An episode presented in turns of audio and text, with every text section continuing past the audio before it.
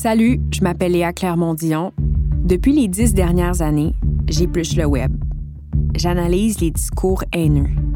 Les discours haineux antiféministes particulièrement. J'en ai fait une thèse de doctorat en sciences politiques.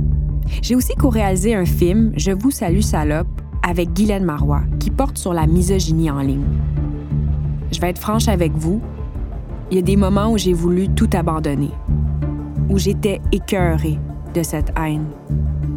J'ai donc décidé de faire un post-doctorat avec le professeur Vivek Venkatesh à l'Université Concordia et de faire un balado pour comprendre comment, malgré la haine, le web peut être un outil d'empowerment pour reprendre son pouvoir. Je vous propose Pourquoi tant de haine?